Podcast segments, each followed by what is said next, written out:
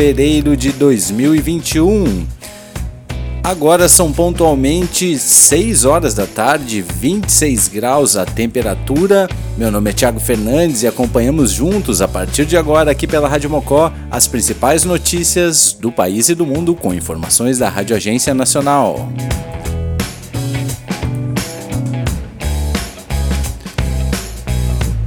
IBGE abre vagas para censo 2021. Mais de 204 mil vagas profissionais temporários vão trabalhar na pesquisa. Vamos ver mais detalhes com Tamara Freire do Rio de Janeiro. É com você, Tamara. O IBGE deu a largada para o censo 2021, com a publicação do processo de seleção dos mais de 204 mil profissionais temporários que vão trabalhar na pesquisa. A contratação seria feita no ano passado, mas foi adiada por causa da pandemia do novo coronavírus. São oferecidas mais de 181 mil vagas para recenseador e cerca de 17 mil para agente censitário superior. Também serão selecionados 5.450 agentes censitários municipais. Há oportunidades para trabalhar em todos os municípios do país. Como o censo é essencial para levantar informações sobre a população brasileira, mesmo antes da vacinação em massa, o IBGE decidiu retomar o planejamento. Agora, a previsão é de que a seleção e o treinamento sejam feitos nos próximos meses e as entrevistas em domicílio comecem no dia 1 de agosto, de acordo com o coordenador de recursos humanos do Instituto Bruno Malheiros a gente costuma dizer que não é um projeto do IBGE, é um projeto de todos os brasileiros que é operacionalizado pelo IBGE. Porque o censo demográfico fornece para o país um retrato claro da nossa população. Então, perguntas como quantos nós somos, onde nós nos localizamos, em que condição nós, brasileiros, vivemos, são perguntas respondidas pela pesquisa do censo demográfico. Isso significa que essa operação traz subsídios para todas as políticas públicas que são implementadas no nosso país. Os recenseadores são os profissionais que visitarão todos os domicílios brasileiros, entrevistando os moradores ao longo de três meses. A remuneração será feita por produtividade de acordo com a quantidade de residências visitadas e pessoas ouvidas. Para essa função é exigido ensino fundamental completo. Já os agentes censitários e municipais ficarão responsáveis por supervisionar as equipes e o trabalho em cada cidade. A contratação inicial será por cinco meses, com remuneração fixa de R$ 1.700 ou R$ 2.100 por mês. O diretor de pesquisas do IBGE, Simar Azeredo, disse que o Instituto vai continuar monitorando a situação da pandemia no país até o início dos trabalhos, mas garantiu que um cuidadoso planejamento está sendo feito para proteger os trabalhadores e a população tem todo o processo da pandemia, de avanço de casos, mas por outro lado tem uma vacina chegando.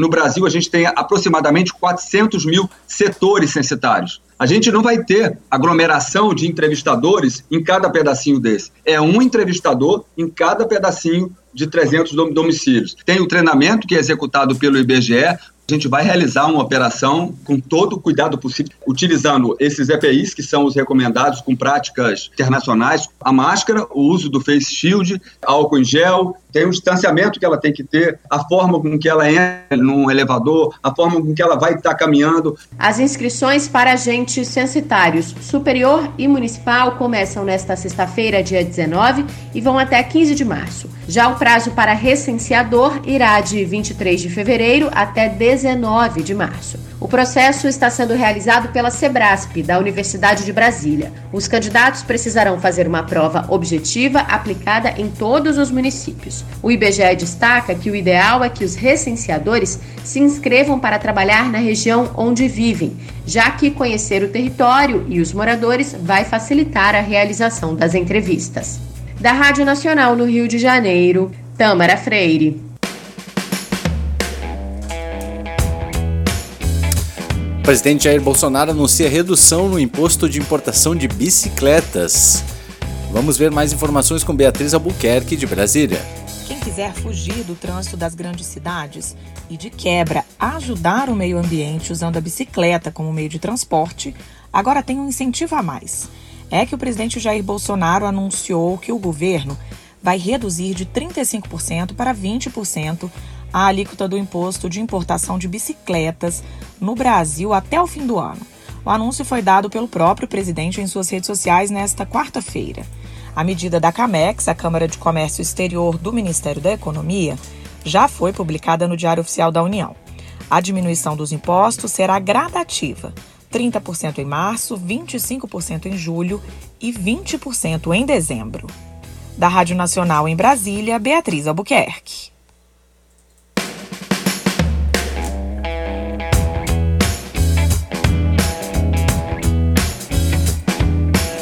Sistema presencial ou remoto. Estados iniciam retomada das aulas. Para especialistas, retorno está sendo feito com pouco diálogo. Detalhes com Lucas Por Deus Leão de Brasília.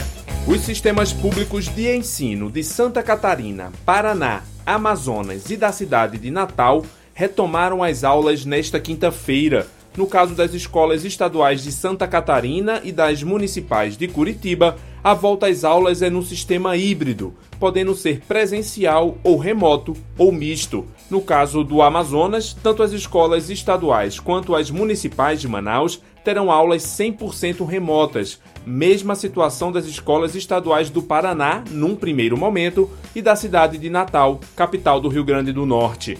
No estado de Santa Catarina, o governo autorizou a reabertura das 1.063 unidades para o ensino presencial, que envolvem 527 mil alunos. A Secretaria da Educação determinou um distanciamento de um metro e meio entre as carteiras. As escolas sem infraestrutura para manter esse distanciamento devem realizar o ensino remoto ou misto. Os pais ou responsáveis de Santa Catarina que não queiram o ensino presencial também poderão assinar um termo de responsabilidade para manter as crianças 100% no ensino remoto. No Sistema Estadual de Ensino do Paraná, as aulas também começam nesta quinta-feira para 1 milhão e 76 mil alunos. Mas essa semana e a próxima serão de aulas remotas e de preparação para o retorno ao presencial, marcado para o dia 1 de março. Já os 140 mil alunos da rede municipal de Curitiba, capital do Paraná, retornam às atividades presenciais ainda em fevereiro, com ensino remoto nesta semana e retorno ao presencial na próxima segunda-feira, dia 22. Segundo a Secretaria de Educação de Curitiba, 61% das famílias optaram pelo modelo híbrido e 39% pelo formato remoto. A professora da Faculdade de Educação da Universidade de Brasília, Catarina de Almeida Santos, opina que o retorno tem sido feito com pouco diálogo. Está faltando debate transparente, coletivo, planejamento com os profissionais de educação, com a família e falta demonstrar que as escolas realmente têm condições de retomar sem colocar em risco a vida da população. Segundo o levantamento do Conselho Nacional de Secretários de Educação, 15 estados começam o ano letivo ainda em fevereiro, entre eles Rio de Janeiro, São Paulo, Pará e Pernambuco, variando entre aulas remotas e híbridas. Goiás foi a única unidade da federação que iniciou o ano letivo em janeiro, e a Bahia ainda não divulgou data para retorno das escolas públicas. Outros nove estados, mais o Distrito Federal, devem começar as aulas em março, entre eles Minas Gerais, Paraíba e Rio Grande do Sul. Da Rádio Nacional, em Brasília, Lucas Por Deus Leão.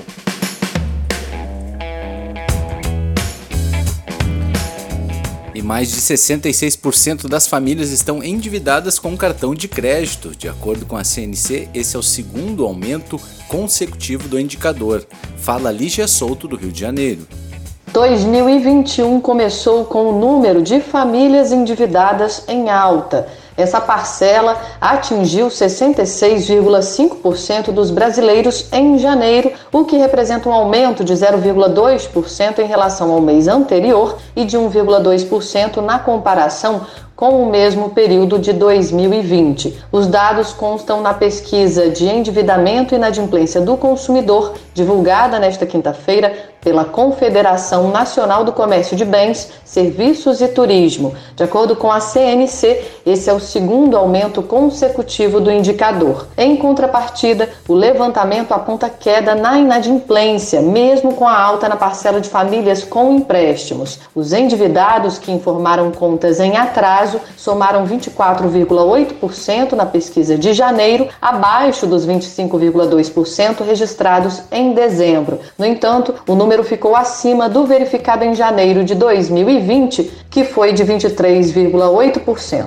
A mesma tendência foi observada nas famílias endividadas sem condição de quitar dívidas. Elas representaram 10,9% dos pesquisados na edição de janeiro, abaixo do patamar de dezembro, mas acima do registrado no primeiro mês de 2020. A economista da CNC, Isis Ferreira, responsável pela pesquisa, avalia que a conjuntura atual faz com que o crédito tenha um papel ainda mais importante na recomposição da renda. Nesse contexto é, desse início de ano, com mais desafios em relação à crise sanitária, em relação a uma perspectiva é, pouco clara em relação à nova rodada de é, resgate, né, de benefício de auxílio emergencial, o crédito passa a ter um papel ainda mais importante. Possivelmente é, poderá haver novas rodadas de crescimento do endividamento das famílias no país. É, algumas famílias podem precisar do crédito para empreender, para iniciar um pequeno negócio, para, nesse sentido, recompor a sua renda. Com isso, o crédito deve aí exercer um papel importante nesse início de 2021 na economia brasileira. A pesquisa da CNC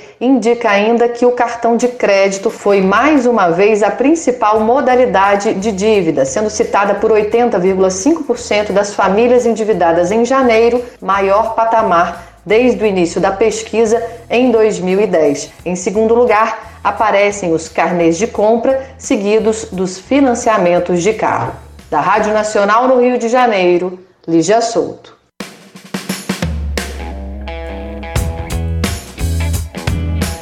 O robô da NASA chega hoje a Marte em busca de sinais de vida. Quem fala é Silvano Mendes, da Rádio França Internacional de Paris. Tudo pronto para o pouso em Marte da sonda da NASA que leva o veículo de exploração Rover Perseverance. A aterrissagem está prevista para esta quinta-feira, às 18h55, pelo horário de Brasília. A contagem regressiva poderá ser acompanhada ao vivo pelo site da NASA. O projeto foi criado com o objetivo de estudar a geologia de Marte e procurar sinais de vida no planeta vermelho. Além disso, a missão testará novas tecnologias que poderão beneficiar futuras explorações robóticas e até humanas em Marte. O robô da NASA será o terceiro a atingir Marte em uma semana depois das missões da China e dos Emirados Árabes Unidos da RFI em parceria com a Rádio Agência Nacional.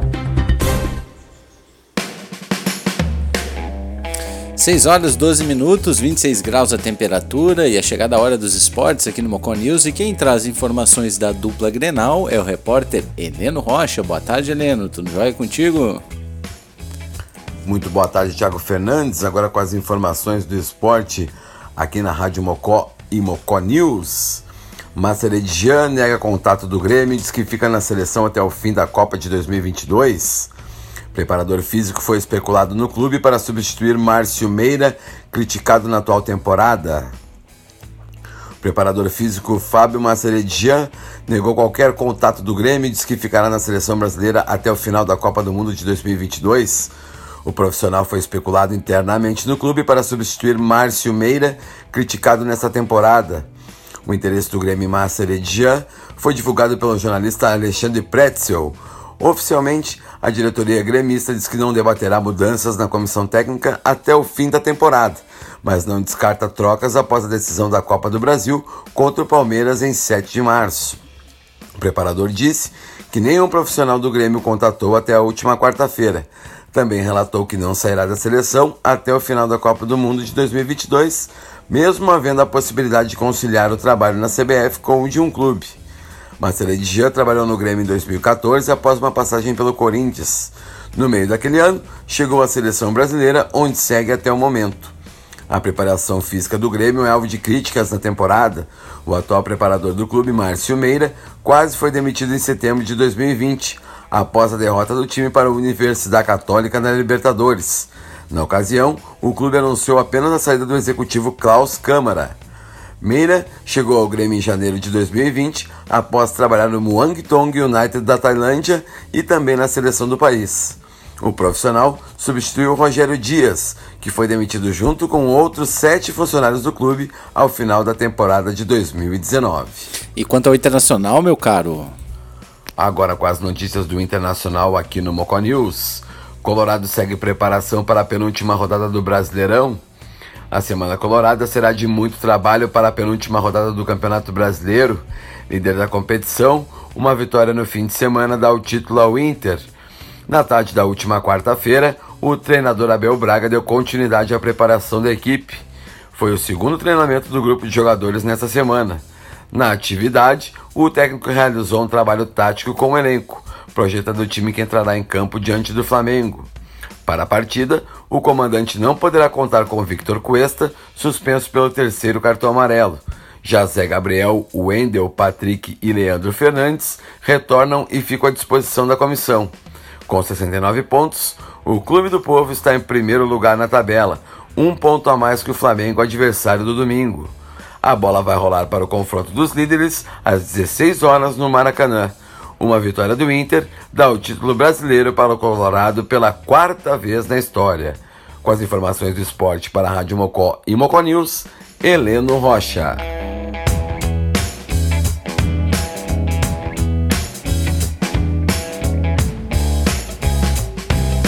Muito obrigado, Heleno Rocha. Agora 6 horas 15 minutos, 26 graus a temperatura. Uh, eu gostaria de de buscar em tempo aqui um boletim que o Bira Costa do Online Web Rádio fez ainda na sexta-feira passada. E em função do feriado a gente acabou não tendo o programa na sexta, mas a gente busca em tempo aqui o quadragésimo boletim para a Rádio Mocó sobre o mundo virtual e o mundo real. Vamos ouvir Bira Costa do Online Web Rádio. Fala amigo Thiago Fernandes e ouvintes da Rádio Mocó News, mocó.net aqui Bira Costa, jornalista do Online, falando para vocês no quadragésimo boletim podcasts. É 40 dias hoje completando então a nossa contribuição, né, fazendo esses comentários, essas análises. Uma análise que eu gostaria de comentar com vocês, compartilhar a ideia e fazer uma constatação é como estamos cada vez mais envolvidos com o modo virtual, né, de fazer as coisas, de acessar os meios tecnológicos, né, o meio virtual. Hoje o chamado termo híbrido agora está se tornando cada vez mais presente, além das lives, né? Cada vez mais as instituições estão usando desses recursos para poder atingir os seus públicos, os seus serviços, né, vender os seus trabalhos. A gente também, né, acaba como meios, agentes de comunicação uh, inseridos também nesse processo do meio híbrido, né, fazendo do virtual uma ferramenta de trabalho, mas algumas instituições conseguem construir bem esse processo, outras ainda acabam uh, direcionando todos os seus serviços para esse caminho que uh, acaba sendo também uma ferramenta. Ela é importante, sim, uh, do ponto de vista de que agiliza, facilita os processos, reduz custos, né, e aumenta a demanda. Mas não são todas as pessoas, aí que eu quero entrar nesse ponto de vista, que ainda conseguem dominar essas ferramentas virtuais. A gente tem os bancos que acabamos aí acessando os bancos para fazer nossas transações financeiras, né? Só que isso também, no ponto de vista, tem exposto cada vez mais os nossos uh, dados pessoais, né?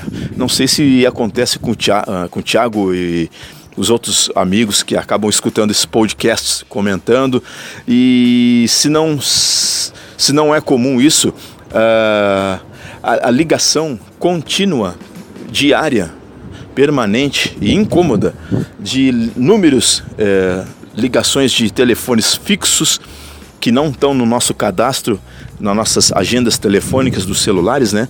De tudo que é lugar, né? De, de pessoas ou de ferramentas uh, robotizadas que acabam ligando para nós no dia a dia e fazendo aquele incômodo mesmo, né? Eu vou dizer assim, eu mesmo recebo cerca de 10, 20, 30, se eu ligações de, de, de fontes, de contatos que eu sequer tenho uh, relacionamento. Isso chateia, porque acaba tomando tempo da gente, acaba entrando num, num, num, numa seara assim que, que nos importuna né, no dia a dia. A gente acha que está recebendo ligação importante de um serviço, ou de um cliente, ou de um amigo, e aquilo é um meio robotizado, é uma mensagem robotizada que a gente sequer um dia fez contato, quer dizer, descobrem o nosso telefone, descobrem os nossos números e nos incomodam o dia inteiro. Então, esses meios virtuais, que é o comentário que eu quero compartilhar hoje, têm sido cada vez mais permanentes. Só que a gente também acaba tendo que, entre ônus e bônus, tendo que engolir essas, esses incômodos uh, contatos, as ligações aí que estão sendo cada vez mais constantes e a gente, sinceramente, não sabe de onde vem e como as pessoas, essas ferramentas, esses mecanismos descobrem os nossos números. Uh, nosso CPF já não é mais um documento pessoal, né? Virou um documento universal de domínio comum em tudo que é lugar que praticamente a gente tem, tem que ir em mercados, farmácias, lojinhas, o teu CPF fica exposto, né? Para sei lá quantas mil pessoas ou sei lá que tipo de pessoas também a acabarem acessando os nossos, nossos dados pessoais, a nossa vida.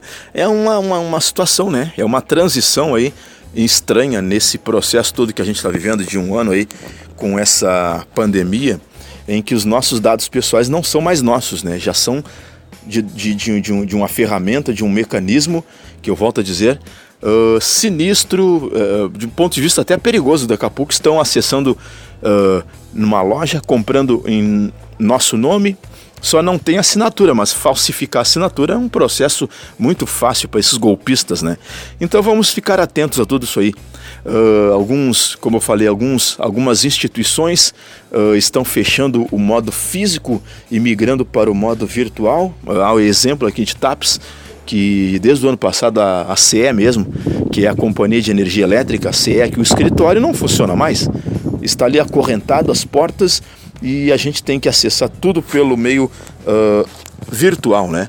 Solicitar documentos, uh, enviar por e-mail, quer dizer, a CE como instituição física não existe mais, ela está toda no virtual, né? A Corsã ainda tem um pouco do, do, do, meio híbrido, como eu falei, né? Que é o pessoal e o, o meio virtual, né?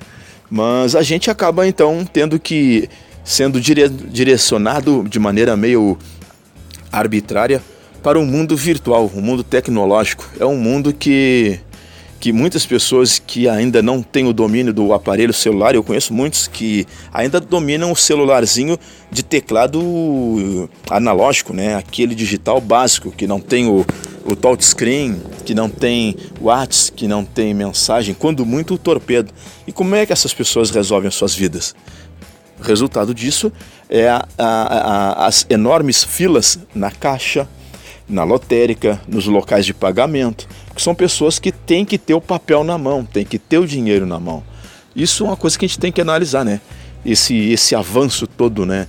É diante, é, sem um mínimo preparo, sem antecipar as pessoas, sem preparar as pessoas para esse mundo. Mas não, a coisa ela é, ela é acachapante, ela é uma é um, um vagalhão, assim, uma onda que vem e destrói e passa por cima de quem não está preparado, ela não dá bola para isso.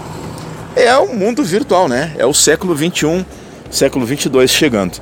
Então é isso, Thiago. Só compartilhar essa ideia, essa, essa visão de mundo, esse, esse sentimento, né, real e também o mundo virtual aí que está vindo uh, a a 100 por hora, vamos dizer assim, o mundo virtual aí que está vindo a 100 por hora sem deixar ninguém uh, pronto para isso. Quer dizer, temos que nos adaptar no embalo da onda, no embalo do trem.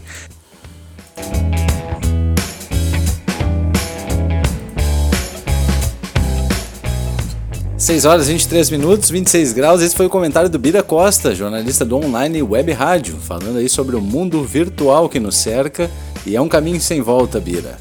Este foi o Mocó News desta quinta-feira, 18 de abril de 2021. Aliás, de abril não, de fevereiro, desculpa. Se deseja acompanhar as edições passadas do Mocó News, acesse o nosso site radiomocó.net e escute os programas sempre que quiser. Também pelo radiomocó.net você pode interagir conosco, dar sua sugestão e muito mais. Por hora é isso, voltamos amanhã, sexta-feira, às 18 horas, se Deus quiser. Até lá, tchau!